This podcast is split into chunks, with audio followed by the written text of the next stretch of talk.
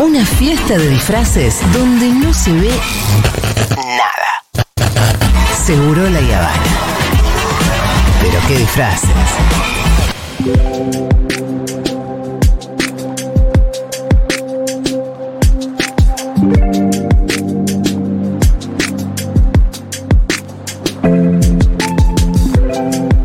Bueno, tenemos bastante claro que eh, comienza el proceso de juicio político a la Corte, pero no tenemos tan claro, por lo menos acá en esta mesa, imagino que del otro lado los oyentes así concuerdan con nosotros, eh, en qué consiste este proceso, eh, de qué de cuántas cosas se está acusando también a la Corte, qué posibilidades tiene de avanzar, eh, si es un solo juicio, son muchos, se juntan en uno, cuáles son las causas, y para eso tenemos a quizás la mayor referente eh, en nuestro país al respecto, y ella es Graciana Peñafort. Acá estamos Fito Mendoza y Lu Miranda, Graciana, en Futuroc. Eh, te saludamos y muchas gracias por atendernos. No, por favor. Un placer como, un placer como siempre, Graciana, tenerte en, en Futuroc.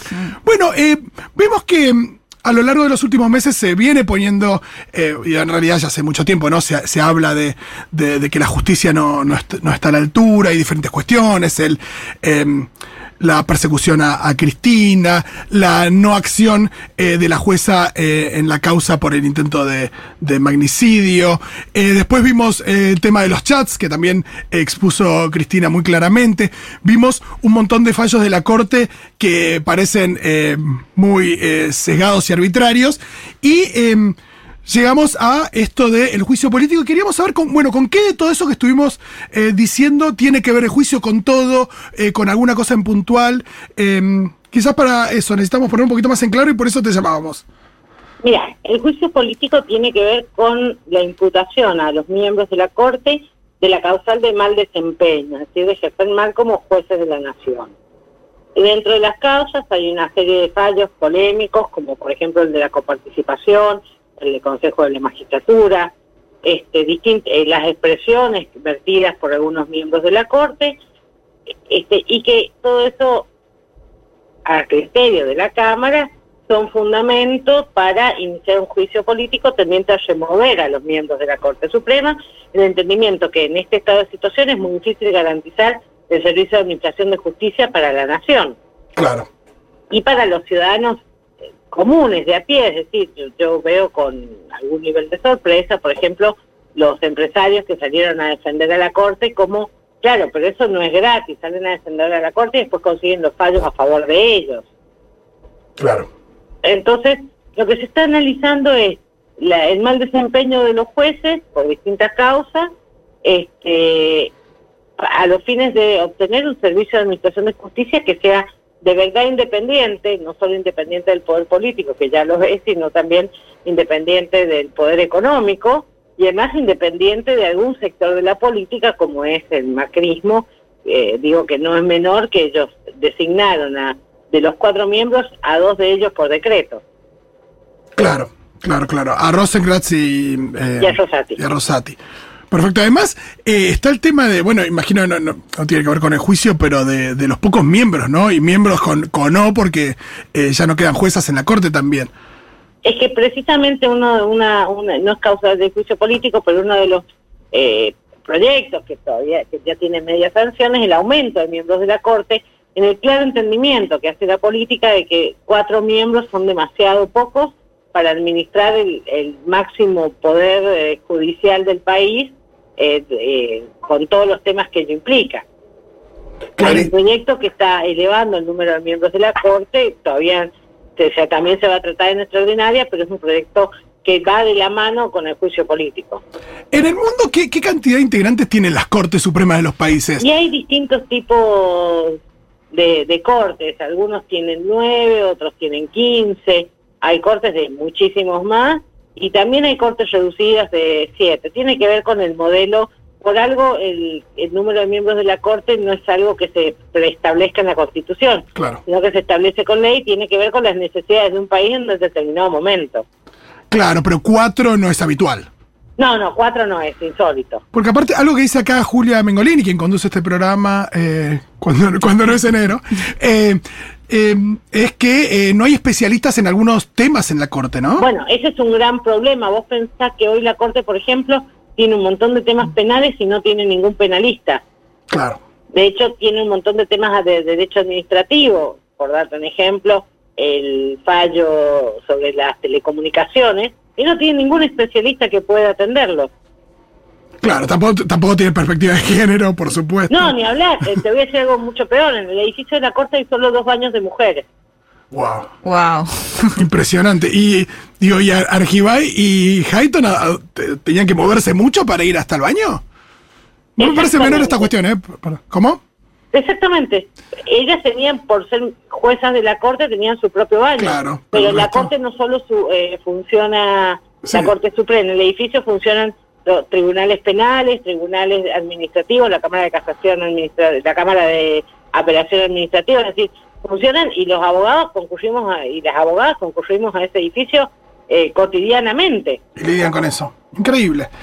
Graciana, eh, hace un rato mencionabas la cuestión de, estos fallos polémicos de la Corte. La oposición lo que dice y los medios opositores lo que dicen es, bueno, si no te gusta un fallo no podés eh, hacer un juicio político a la Corte. No, y también... no se trata que no te guste un fallo. No, claro, claro, por eso. Lo que se está buscando es analizar si los fallos son ajustados a derecho o no. A, eso iba. Por un lado está, está eso de si el fallo es o no constitucional o se ajusta a derecho. Claro. Y, eso es lo que se está discutiendo. Te voy a dar un ejemplo de un fallo que claramente no es ajustado a derecho, hablo de eso porque yo fui abogada en la causa, mm. el fallo del Consejo de la Magistratura, lo que hizo la Corte es algo que no puede hacer, que es revivir una ley derogada. Claro. El, el único que en la Constitución tiene atribuciones para revivir una ley derogada es el Congreso de la Nación. No puede, o sea, por muy supremos que sean los miembros de la Corte, no tienen la facultad de legislar. O sea, para legislar deberían ser legisladores. Y no son legisladores, son jueces de la Corte. Ahí tenés un claro ejemplo de fallo que no cumple las reglas del derecho ni la distribución de las facultades constitucionales en la estructura del país. Claro, parte, parte del proceso también eh, tendrá que ver con eh, demostrar que hay una relación entre esos fallos y eh, los chats que se pudieron conocer, por ejemplo. Bueno, por ejemplo, en el caso del Consejo de la Magistratura, estos chats, cuyas fuentes aún no sabemos, eh, demostraron que había un diálogo entre funcionarios de la RETA y funcionarios de la Corte. Perfecto. Y, yo te lo voy a explicar claramente. Si fuera tu si vos tuvieras una causa y vos ves a tu contrincante o quien te está demandando hablar con el funcionario de un juez, ¿cómo te sentirías respecto a esa causa? No, claro. Que, es injusta. Sí, sí, claramente damnificado. Totalmente. Bueno, eso es lo que le está pasando a las provincias que se vieron damnificadas por el fallo de coparticipación. Sí, clarísimo, clarísimo. Eh, Graciana, y eh, esto, eh, por supuesto que, va a avanzar, porque hay unos carriles ahí que tienen que ver con, con el, procedimiento a través del cual se, inicia un juicio político. Digo, ¿cuánto lo vamos a poder ver avanzar en el próximo tiempo? ¿Qué, podríamos esperar de esto también? como para, no sé. Mira, por supuesto que esto está sujeto a la participación de todos los legisladores. Hoy ya comenzó el proceso para ver si se llega a un dictamen que ordene la apertura del juicio político este, y luego se someterá a consideración. Antes de eso se va a producir pruebas, se van a llamar testigos, se van a llamar peritos, incluso los propios acusados pueden ejercer su derecho de defensa. Hasta ahora han hecho trascender que no lo harían, pero pueden hacerlo. Ah, podemos esperar eso, ¿no? Pero al mismo tiempo los pueden eh, puede, puede darse la situación donde los les den esa posibilidad y elijan no hacerlo. Digo, todo eso también... Eh, bueno, es una decisión. El derecho de defensa es una facultad que tiene quien está acusado de algo, de defenderse o no. Este, lo que sí sé es que, como son funcionarios, cuando sean citados por el Congreso y en el pedido de juicio político está el llamado a citación, deberán en todo caso concurrir por escrito. Claro. Eh, a lo que iba tenía que ver con esto de que independientemente del de, resultado, una posible destitución y demás, eh, no se alcance, sí podemos ver una situación en la que, en la que bueno, tengan que presentarse, no se presente más de un escrito, no elijan, eh, digo, donde, donde se, por lo menos queden expuestos en, esta cuestión, donde se empiecen a conocer las cuestiones, donde se analice, donde podamos ver un poquito más qué es lo que está pasando, digo, por lo menos de cara a la gente, ¿no? Totalmente, y yo creo que ese es el sentido de comenzar el trabajo en comisión, exhibir lo que está pasando en el Poder Judicial y explicar por qué este Poder Judicial no es adecuado para defender los intereses de una Argentina que necesita un poder judicial. Y nosotros, cuando digo nosotros me refiero a los civiles, que apoyamos la reforma judicial. ¿Qué podemos hacer de nuestro lado, digo, de los civiles? ¿Qué se puede hacer? Mira, yo te diría que lo primero que hay que hacer es acompañar porque conjuntamente con el proceso de juicio político, entiendo que hay sectores de la sociedad civil que están promoviendo a determinadas manifestaciones eh, de corte popular a los fines de eh, empujar en términos políticos y de conformación de fuerza el avance del juicio político. Creo que no hay que dejar solo a quienes están dando una pelea que es tan necesaria. Perfecto. Clarísimo, porque a veces parecería ser que gran parte de la sociedad, y esto creo que no hay, no hay grieta, eh, gran parte de la sociedad está de acuerdo en que no tenemos el poder judicial que nos merecemos, por diferentes razones, por supuesto. Y no hay eh, encuesta que, a ver, hoy lo decía Jackie en la comisión, es tan mala la imagen del Poder Judicial que incluso está peor que el sindicalismo y el mundo Yasky, sí, imagínense. sí, sí, claro. Sí, sí, sí. Eh, pero así todo uno ve muy difícil una reforma porque eh, apenas se habla de una reforma aparece la palabra embestida, ¿no? Bueno, pero es muy difícil la reforma porque hay un sector de la política, los representantes de la política, que han determinado que a ellos les resulta muy práctico este Poder Judicial, que no le funciona más que a ellos. ¿Hay, este, ¿hay algún...? Perdón, perdón, adelante le funciona junto por el cambio y por supuesto ellos se oponen a cualquier posibilidad de modificación. Este, pero bueno, hay que ver si los que se oponen a cualquier posibilidad de modificación pueden seguir bancando lo que va a significar la exposición de estos malos fallos y de este mal desempeño. Clarísimo. ¿Tiene alguna fecha de nacimiento este problema? Hay gente que, que habla de, la conformación de Comodoro Pi, hay gente que, que, lo quiere lo, lleva a, los años 2000. ¿Hay algún momento donde, donde esto se ha empezado a suceder o es algo que...? Depende de cuál sea el problema. Yo creo que un, un, de base hubo un problema de contraposición con la democracia que yo lo radicaría, mirá, en 1930, claro. cuando la Corte Suprema validó el golpe de Estado y creó la la, el criterio de, los, de la validez de los actos de un gobierno de facto.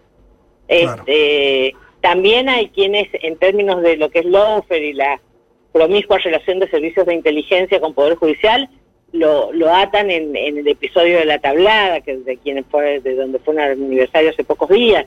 Es decir, depende cuál sea el problema específico, tiene distintas, porque no, no es que pasó todo un día, no es que un día se levantaron y dijeron vamos a hacer un desastre. Sí, pero a, mí me pasa como civil que a veces empiezo a andar y a investigar porque yo no tengo eh, idea de mucho cómo funciona. Digo, wow, el offer, el forum shopping, pero ya de base que no haya concursos para entrar al sistema judicial. O sea, es todo a dedo, por lo que yo entiendo. por eso eh, hablamos de la familia judicial. Mm. Si vos vas a un juzgado, te atiende un chico. Seguramente cuando vas a otro juzgado, el padre de ese chico es juez. Totalmente.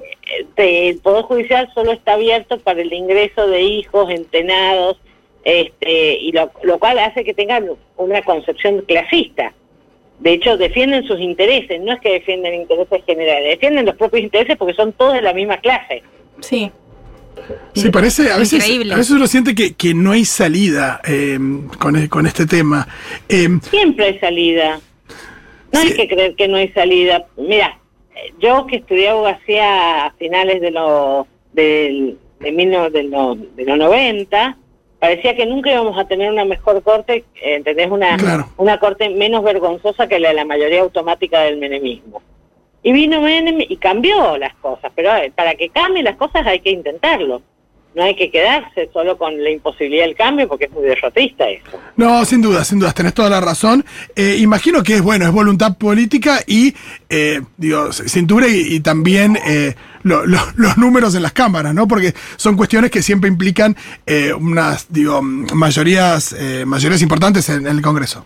Exactamente, pero bueno, las voluntades políticas se construyen. Totalmente. Los consensos se construyen. Absolutamente, y bueno, y parte de, ese laburo es, también eh, escucharte vos, aprender y transmitirlo a nuestros oyentes y, participar. Bueno, gracias. Muchísimas gracias a vos, Graciana. Muchas gracias. Un fuerte abrazo. Chau, chau. Era Graciana Peñafort. Eh, ilustrándonos un poquito acerca de este comienzo de el proceso de juicio político. Qué genia que A es. los miembros de la corte, sí, no, aparte es ultra didáctica, muy paciente también con uno. Sí, obvio, obvio. No, pero la idea también es ponerse así para, Sí, sí, sí. para entender, porque, Para al- que llegue a todos. porque al mismo tiempo decís, bueno, esto tiene que ver con lo de los chats o el fallo, y yo lo, lo que le preguntaba esto de, de qué qué es lo que tira la oposición. Ah, ¿no te gusta un fallo entonces es juicio político? Para que explique Claro. todo lo que hay atrás, que es un montón. Bueno. Es, no, pará, son fallos para un lado de hace muchísimo tiempo y que después hay chats que tienen que ver con eso. Y es una gran noticia que empiezan estos juicios políticos. Sí, porque una gran noticia. Nada, nada de esto es gratis. Siempre aparecen, porque de repente no lo charlamos con ella, pero aparece todo lo que opina Carrió Claro. también, ¿no? Se abren muchas de cosas. Lorenzetti y ah no, el juicio político es inconstitucional, qué barbaridad, no sé qué. Ah, bueno, Carrió tiene abierto como no sé cuántos. Es la reina del juicio político. Totalmente. La reina del juicio político me encanta. Miss. Universe. ¡Juicio político! Eh, nos vamos de acá y enseguida venimos.